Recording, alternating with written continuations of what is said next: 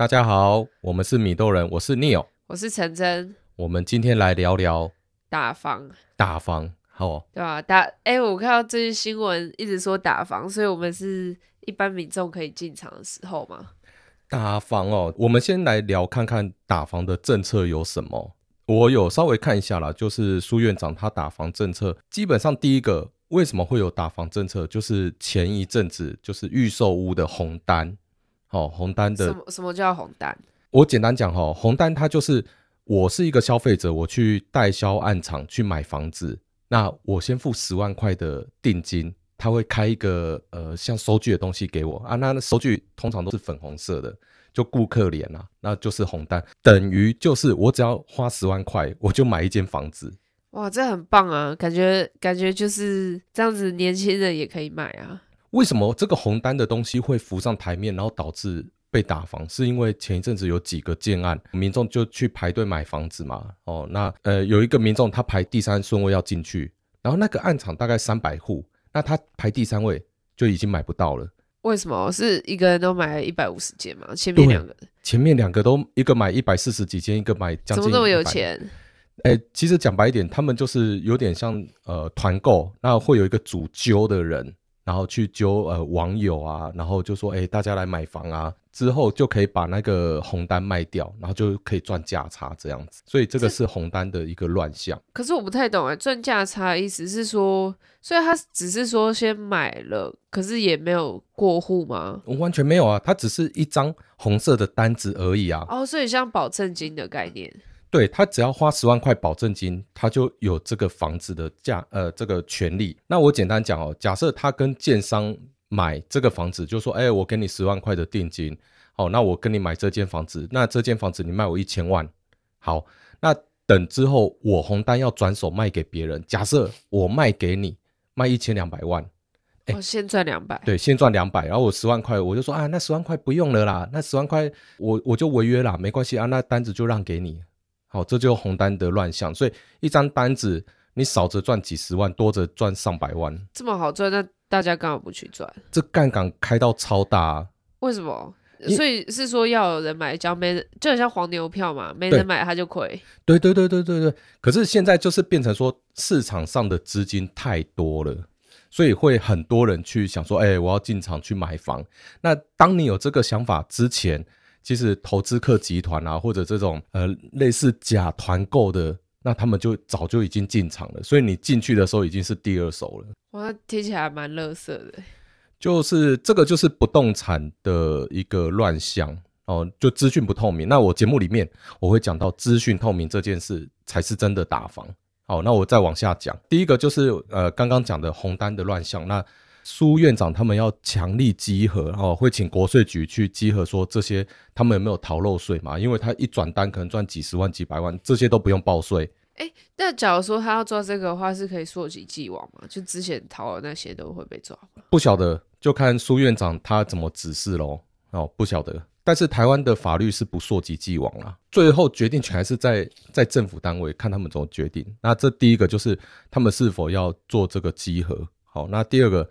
加速实价登录二点零的修法，你知道实价登录其实快十年有了，但是为什么现在才推二点零？因为不够透明嘛。对，非常不透明。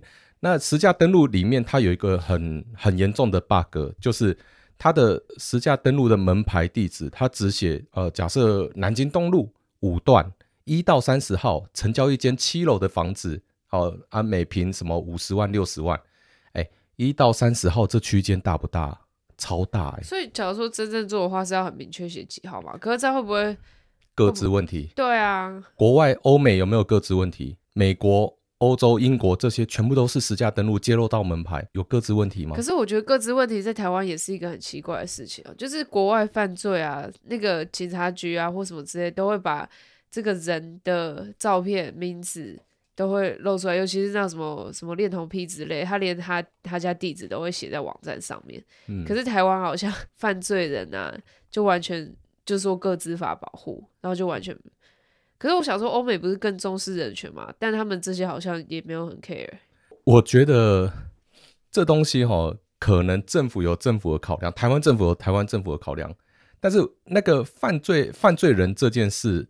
的姓名揭露啊，或各自揭露，我个人是认同说就全面揭露，因为你本来就犯罪啊，你的权利早就被剥夺了啊。那为什么台湾政府的法令还要保护你？没有这回事吧？这是我个人认知，但是政府还是保护他，个资法保护，所以我才说台湾的法律很奇怪，都是在保护坏人，不是在保护好人。这是我我的认知。那他现在二点零改的话，他是会改怎样？他改到说哪一户哪一号，他都会对都会写清楚。对，哦，那是很棒哎，我就可以去看我同事他家是不是真的那么有钱。但是这个东西应该也没办法溯及既往了。哦，除非他后来又要卖，或者他要买。对对对，就是如果你是明年哦，假设他明年一月一号上路二点零上路，然后他才会真的去揭露到说，好，你接下来要卖掉，你开始卖掉的房子哦，你成交假设一千万，那下一个买家要买你的房子，就知道你当初取得成本是一千万。哎，可是这样透明化会不会让中间人变很难赚钱？我认同要算呃这个透明化，资讯一定要透明化。那以前不动产会很不希望资讯透明化，因为中间人就可以在上呃在里面上下其手，跟买方报高，就说哎、这里行情多高多高，那跟卖方报低嘛，这样子中间的落差就降低很多嘛。这个是所有中间人都希望的事情。但是我觉得，如果以不动产业界要健全，然后大家要进步的话，应该是好资讯都透明。那接下来就是大家拼什么？拼服务，拼专业，拼品质。应该是要这样子，而不是你在那边拼你的业务手段、业务操作技巧。我觉得这个是不健康的。那政府做的这个实价登录二点零，其实它只有讲到就是呃，不管你是自售啦，或者委托中介啦，或者或者什么代书啊什么，就你成交以后，你都要去做这个登录，门牌揭露到号，所以就不是区间，就不是什么一号到三十号，不是这样。但是这也是一个 bug，我等一下告诉你 bug 在哪。楼没有，不是。它号楼都会有，嗯，我们业内知道的有个东西很重要，时间哦。它现在是三个月公布一次啊，那所以其实可以在三个月内把它出手。对，三个月够了，够我们去操作里面很多东西。欧美他们是只要过户完，他就登录上去。以现在的资讯程度，我不信，我不信要拖三个月才能登录完。那他干嘛要弄三个月啊？呃，不晓得。留后路。呃，不晓得哦，哎，所以，所以我我说它里面的 bug 就在这边。如果政府真心要打房的话，其实资讯透明是最快的方式，你根本也不用去动什么什么资金控管啊，什么东西也不用，你资讯够透明以后，那个呃，你是消费者，你自己上网一看，哦，原来上个礼拜这个人才买一千万，哇，现在要卖我一千五百万，你是买家，你会去买吗？不会啊，对啊，你资讯一透明，应该说就算要去买，也会直接跟他说：“哎、欸，你上上次那个一千万，你这次卖我一千五，会不会太夸张？”对，就是资讯一透明之后，大家就那个速度就会变慢，而且会比较有理性去看待这件事情。哦，这个这个本来就人性。那这是第二点，就是实价登录要呃，他们有做这个修法，哦，准备要修法要调整。那第三个就是逃漏税啦，哦，就是规避税务。那你知道？以在不动产来讲哦，自然人，我们一般人都叫自然人。你自然人买房子、卖房子以后，你的获利的税很高，可能高达四十趴、四十五趴嘛，就照你那个所得税集聚嘛。嗯、但是投资客他们很厉害，他们用公司嘛，对法人。对我，我设立公司，现在开一间公司要多少钱？不是五万吗？然后还可以把五万提出来。哦，你可以开 CEO。对，你可以开超多公司的，所以，哎，所以他他开公司，他也没有上限，没有说一个人只能开几间，没有啊，哇，那这样很爽哎，那我就开一堆，然后各种规避就好了。对啊，这个苏院长他们现在就是接下来要杜绝这个逃漏税，哈，就是用法人用公司名义去买这个不动产，那它里面当然呃有一些限制啊，就说好，你你这个法人你买不动产的呃房屋大小啊，好，然后或者说你可以买的类别。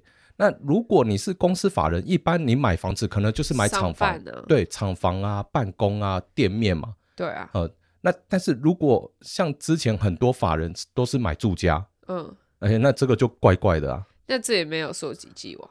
不晓得。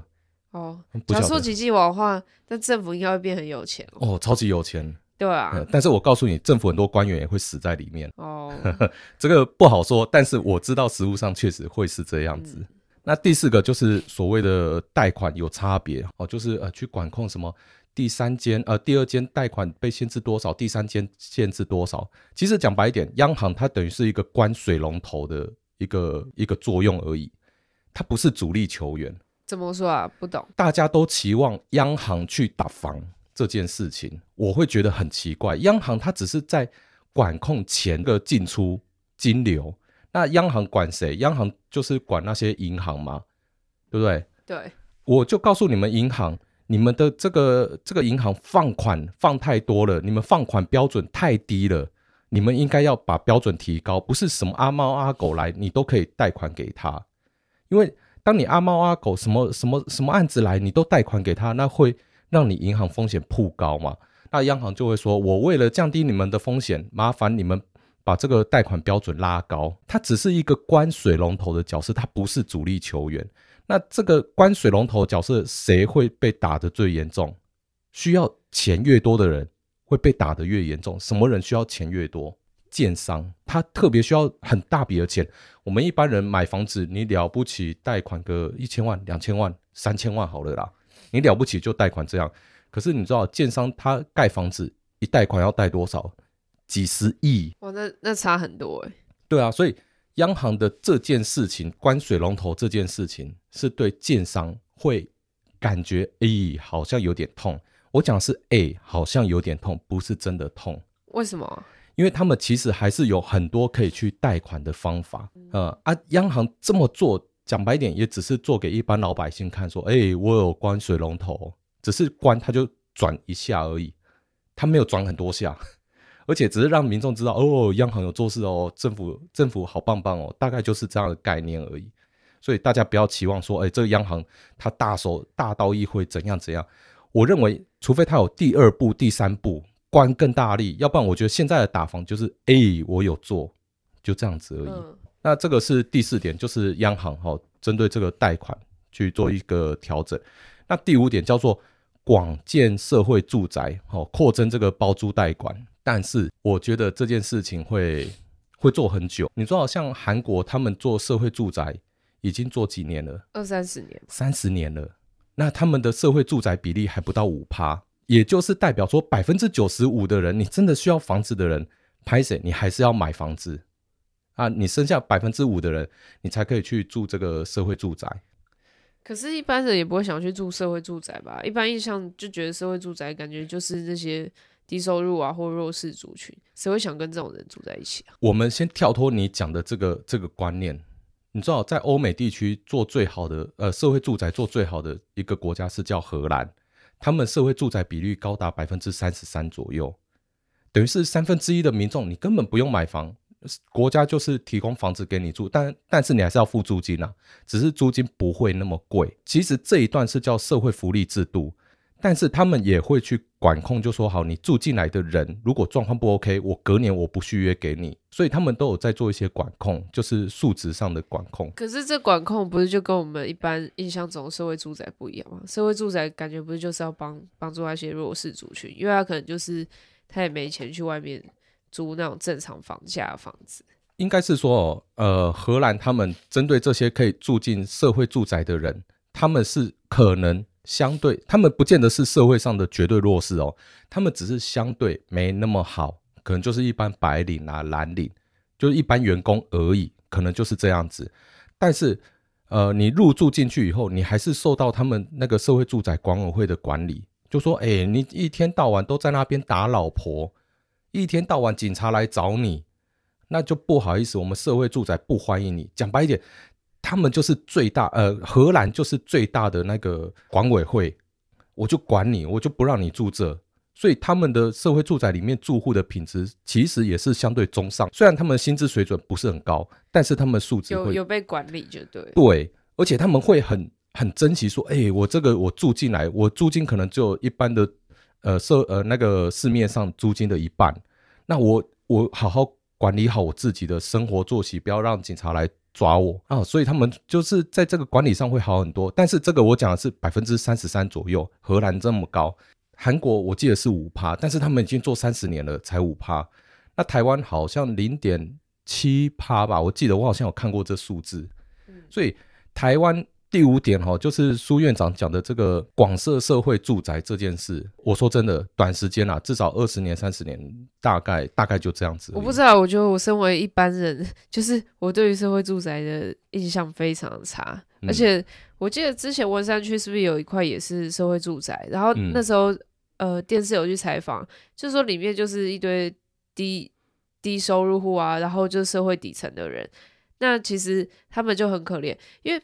他们是低收入户才能住那里，所以假如说他们收入一旦正常，然后不再是低收入户的话，就不能住那边，不能有便宜的租金，所以很多人是不愿意去工作。所以柯文哲越来越烂啊！柯文哲他有设定一个啊，六年，你上线你就只能住六年，第七年不好意思，你就是要搬出去。我觉得这还比较合理，不然就一一直烂下去，然后就无无限轮回。对啊，所以有人想要努力啊。柯文哲他当然有一些争议，但是他有一些比较聪明的点，他会去避免这种事情发生。那为什么设定六年？其实六年让你一个人翻身，你够努力，你六年你一定可以翻身了。就不是说赚大钱，可是至少可以维持一般的生活。对对对对，所以他设这个六年的。这个时间点，我觉得是一个很合理、很正常的一个时间点。哦，那我回来讲这个苏院长讲这个广设社会住宅啊，扩增包租代管这件事，其实速度缓不济急啊。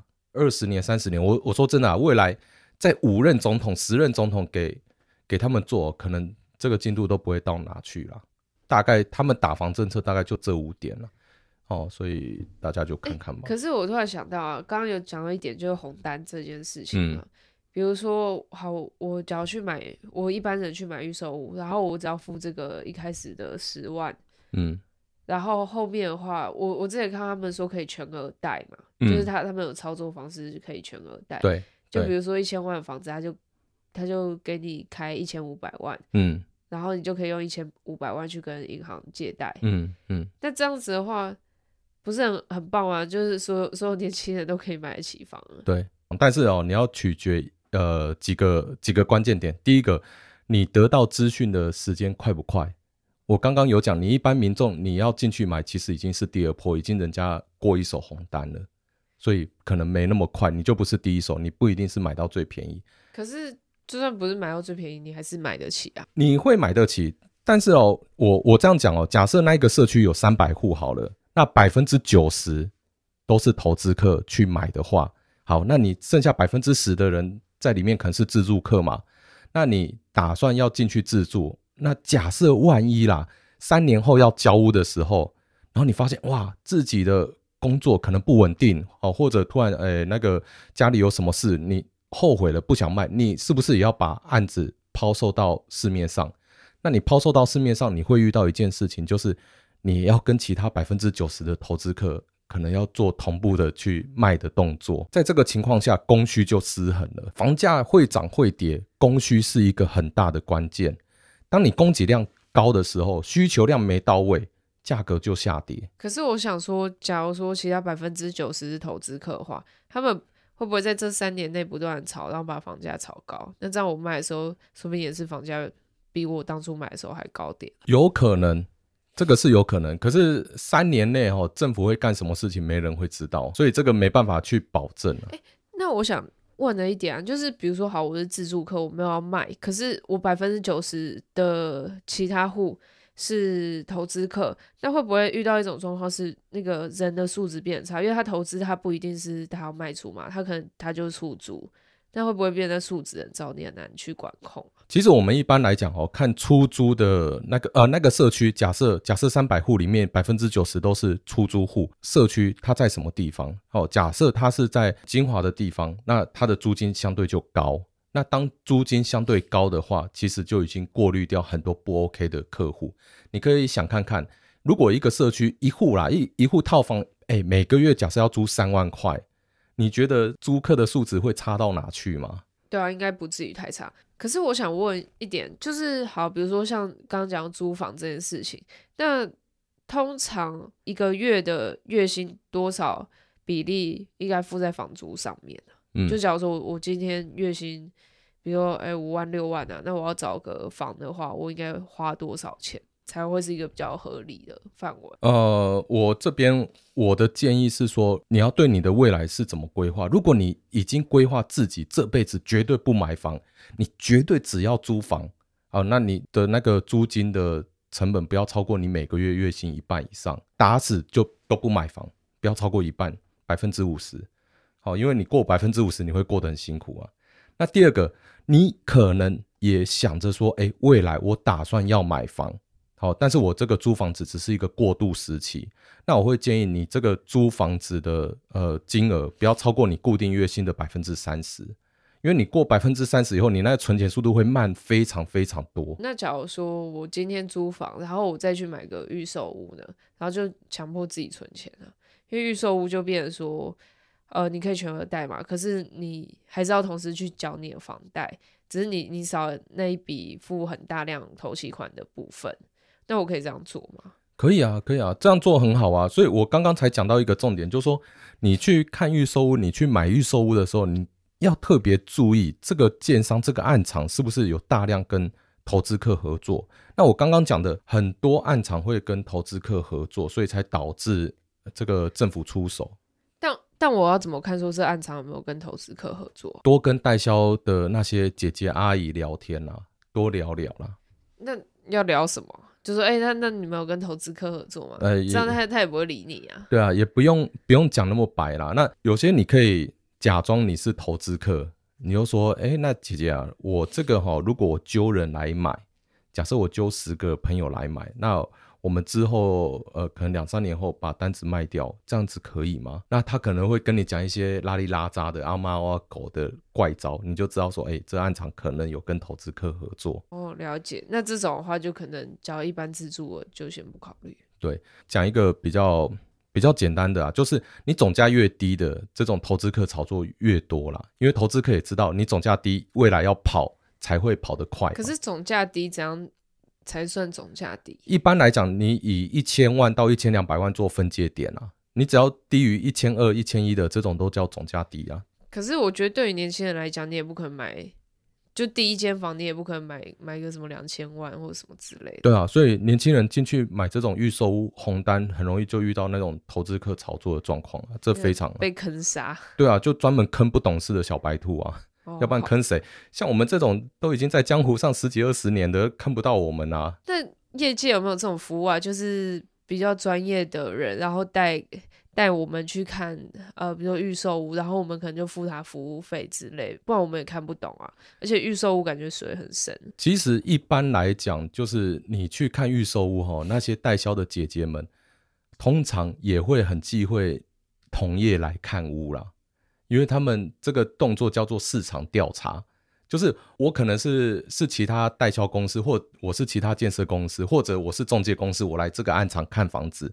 那虽然你是真的客户，但是我陪着你看，然后我还在旁边告诉你，哎，这怎样那怎样，哎，这个他们非常忌讳。那不就代表说买预售屋，除非你自己做好功课，不然你不就被坑？是，而且要么就买贵嘛，嗯、要么就是。哦，我觉得一般人还会很担心，哎，我这个预售屋会不会买买一买，然后最后施工没完成，然后烂在那边。这个其实，而且现在打房，那建商会不会突然那个资金断掉？我我只能说，哦，现在在打房政策下啦，就是太小型的建商。你真的要去买小型建商的案子，可能就是要多想一点，因为他们可能资金会嘎不过来。那大型建商、中大型建商可能就没什么差。可不可以给年轻人建议啊？就是比如说，好，真的真的想存钱买房的，那我们到底要怎么办？因为我我们不可能说，哦，很辛苦存了钱，然后一直在那里每个月缴个四五万，然后最后这这个案场没了，那也很惨啊。就是那我还是说，其实我干脆我就选中古屋，然后我就是死命活命的先存到一笔头期款，就哪个风险会比较低啊？嗯，我这样讲哦，这几年我看下来的情况就是中南部的市场很热，而且新城屋卖的很快。那北部这边呢，是新城屋卖的很慢。为什么？因为价格太高。对，价格太高，因为台北的土地。太贵了，建商也要摊回成本嘛。那相对的一些价格，哎、可能两房小小两房就卖到两千多万呢，根本就是呃价格上会 会是一个很大的门槛。如果在北部的话啦，我会建议就说，大家的第一间房子不一定说要买屋龄多新，在台北市买，大概就是看区域是不是你能接受的区域。哦，你附近吃吃喝喝方不方便？好，就算不方便，那你骑车或开车能不能很快到你要买东西的地方？这样就够了。哦，这在台北市。那如果是在中南部的话，大家好像大家现在已经习惯都买新房子。那在买新房子的情况下，大家就是去看那个呃建设公司的评价。好，看他们评价好不好，然后还有他们的金流啊什么，其实这些东西你上那个什么商业司都查得到，这都很透明的东西都查得到，或者 PTT 上面啊看一下，大家都是会有讨论啊。那你有没有一些推荐的平台啊？呃，像我自己做功课的话啦，第一个我们做功课是看价格，哦，看价格部分。内政部实价登录，这个我们每天在摸，所以我们摸得很习惯。但是以一般民众来看，会觉得哇靠，这东西好烂哦，我根本都看不懂。那我会推荐我像我朋友啊或者家人，如果要看，去看一个叫乐居，快乐的乐，居住的居。你上乐居以后，你会发现，哎，他把各个社区都把它列得很呃很一目了然，然后历史最高价、历史最低价、近一年的价格，还有平均总呃总平均价格，它都列得非常清楚，而且都把车位的。价格都已经扣掉，所以它算起来算是非常精准。好像我给客户、给我朋友看，我都给他们看这个东西，最简单、最清楚。接下来就是去看评价，评价的话，其实大家现在如果都有用 FB，那你可以去搜寻。好，呃，假设台北什么南京三民这边哈，什么什么案子，那我就搜寻社区案名，FB 搜寻社区案名，你会发现，哎，怎么好多人？呃，就是有建立这社团，那里面的社团成员可能都是准买房或者已经买的人，那大家就可以在里面讨论说，哎、欸，我买的时候代销跟我讲什么？哦，就是社团找同好会就对，对对对对，就去找。那 FB 其实就很好找，然后 PTT、Mobile 零一其实现在网络太方便了，跟我们当初刚入行进来真的差很多，现在太方便了，哎呀，所以大概都这几个平台而已。理解，所以其实。总归一句，就是打房这件事情，感觉只是一个比较短暂的嘛。应该是这样讲哦。你要去想看看政府为什么会打房，那起因是什么？最近的起因是什么？呃，像去年开始，就是呃，今年初开始是那个肺炎嘛，武汉肺炎的关系，所以台商很多资金回流到台湾。当大笔资金进来台湾以后，什么地方可以最快消耗资金？房地产对房地产嘛，我不是买厂房就买土地，不然就买房子嘛，我就放着等保值嘛。那华人市场就是这样子，就会觉得哎、欸，有土是有财，所以钱都进到这个房地产去，然后再加上好，那股票也推上去了，股票、房地产哎、欸，什么都往上涨。那这个就是变成说，政府看到钱太多，但是钱太多，政府又不敢把它打到资金又跑出去，所以现在做的动作叫做给人民有交代。但是资金不要往外跑，就这样子而已，并没有真的打房。大家不要去那边期待说说什么哇，这个接下来要什么对折啊，要一折啊，妈想太多。我告诉你，当打到九五折、九折的时候，就已经陆续有人会进场，自助客就已经会陆续进场去买了啦。对啊，我觉得现在大家应该是蓄势待发吧，因为感觉很多年轻人现在想买房的的想法也越来越越来越多了嘛。买房子哈，最最忌讳的叫做没有做功课。有的人傻傻的都没做功课，就直接冲到案场预预售屋案场去做，哇，看了好喜欢哦，我买了，我买了，不要那么傻，不要那么天真，多做功课，反正多看几个案场不会怎样嘛。应该是说这种冲动性购物，只要是买一般产品可以啊，可是买房的话，可能你你一个冲动就就差了三百万两两三百万，那也可能等于你一两年的薪水啊。对啊，所以这个看房子，呃，买房子啊，你一定要多看多做功课。很多人为什么会觉得说，哎，我干嘛找中介？其实讲白一点，中介每天都在里面混，都在里面玩，帮你做功课的意思。对，都已经帮你做好功课，就告诉你，哎，这里可以买，这里不能买。那你应该买多少钱？那超过多少你不要买啊。当然，我这讲法是比较正派的中介会这样讲啊，比较。邪门歪道的，可能就管你的什么都买，越，越高越好，越高越好，买买买，全部买起来。对，买买了赶快卖。对对，很多中介都是这样子啊，就是其实中介，呃，有一些中介他要的是交易量，所以你买了赶快卖，你买了赶快卖。那中间的这个叫做摩擦成本，进出嘛，因为我们在股票里面，你进进出出会有摩擦成本啊。那这个摩擦成本就是他的中介费啊。你的成本就是他的费用啊，他恨不得你一直进出，一直进出，这摩擦成本变超大的。理解。对，我突然想到我朋友之前刚买房，然后结果他他就说中介又叫他卖，然后我想说，哈，你不是看很久了，你怎么买又要卖？他说，可是这样子可以赚价差。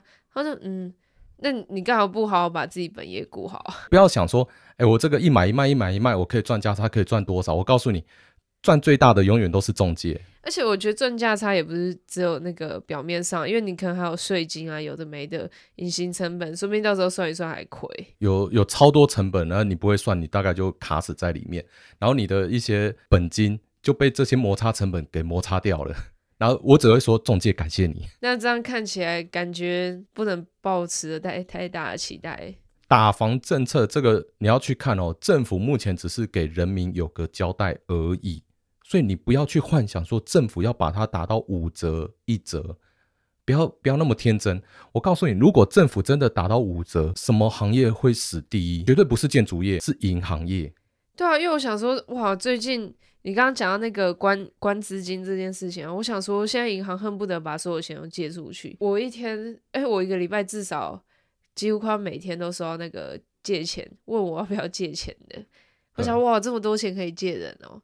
对啊，因为他们钱多到没有地方放出去嘛。那之前已经放很多了，但是还是有更多资金在身上。那银行银行一定是一直拼命放款要赚利息嘛。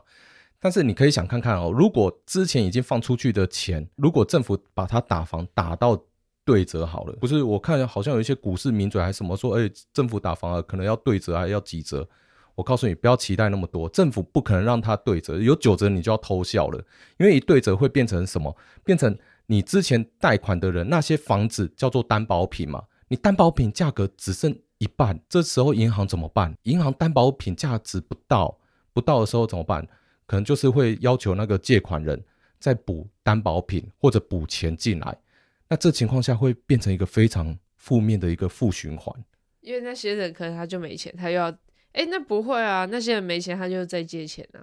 呃，也也不会再借钱哦，可能就是跳楼就断头，然后就社会案件会非常多，这不是政府乐见的。哦，感觉好可怕哦。对，这个我记得好久好久以前，股票市场好像也有类似这样子的状况，然后就是嘎到大家断头，然后跳楼什么一大堆社会案件啊。我记得以前好像有有过这一段。那政府其实也知道说打房。他们只要让大部分民众看起来，耶，我有打房就够了。那是不是真的假的？那这个让市场去决定。但是我觉得里面，呃，刚刚苏院长几个政策里面，他如果真的是认真要打房，最快最有效的就是实价登录。对，实价登录。你实价登录，第一个，你什么时候把它透明化？门牌什么时候透明化？第二个，你时间差，你到底要多久？你不要跟我说，哎，现在三个月，我把它。进步到两个月，进步到一个月，只要过户完、登录完，你应该隔天就要把它揭露出来。快吧？现在不是用自然人凭证，然后上网弄一弄就好吗？对啊，啊，可是你为什么要搞那么久？我不信政府的电脑部呃那个资讯部门人员到底有多烂多懒。可以外包啊？对，这都可以外包，全部都可以马上揭露。哎，欧美他们可以，台湾不可以，我就觉得这很奇怪。而且欧美他们做这件事已经三十几年了。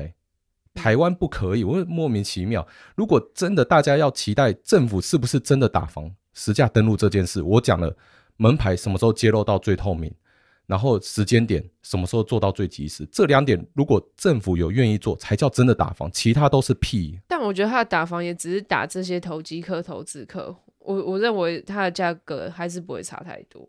当你的这个呃资讯透明的时候，基本上炒作的几率就不高了。就好像股票市场，哎，股票市场是分分秒秒都在透明，哎，对不对？你真的要炒作，除非说你有内线交易或者有什么重大讯息，你才有可能这种很很大量的去获利啊，是吧？但是在房地产，我们一般房地产来讲，这个叫做民生必需品。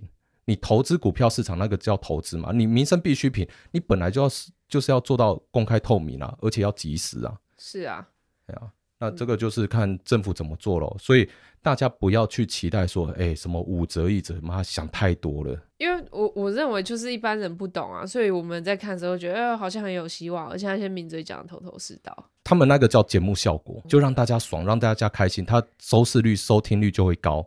那当时应该也要这样。哎哎，好像也 是哦，直接五折、一折跳楼大拍卖。对，可是我觉得我们。我们做这个节目，真的就只是让大家知道说现况是什么，大家不要去有过度的幻想。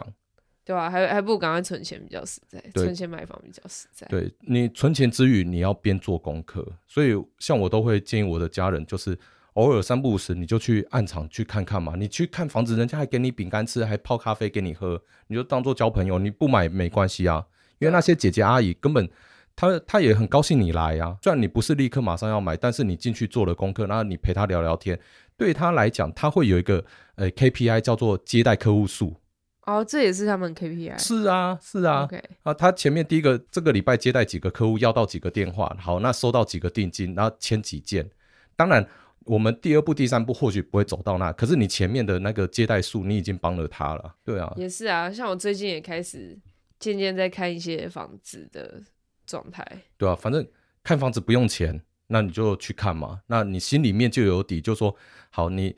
多少钱？你看到房子原来是长这样，你就知道，哎呦，原来我我我我只能买到这样子的东西，你就心里有底，你就会觉得说，对，我要更努力，我要赚更多钱，你就一直往前走。这这不是吸引力法则讲的就是要以那个把它实际化嘛？当你看到东西以后，你发现原来我要的东西要这么多钱，那就你就自己逼自己往前走了啦。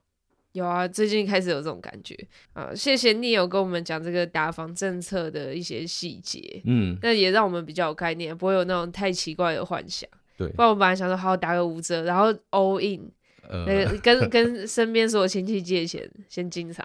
哦、呃，不不要想那么多啦。哎呀，好啦，那我们今天就节目到此。嗯，好，OK，那我们是米豆人，我是 Neil，我是陈真，那我们节目到此喽，谢谢各位，谢谢，拜拜。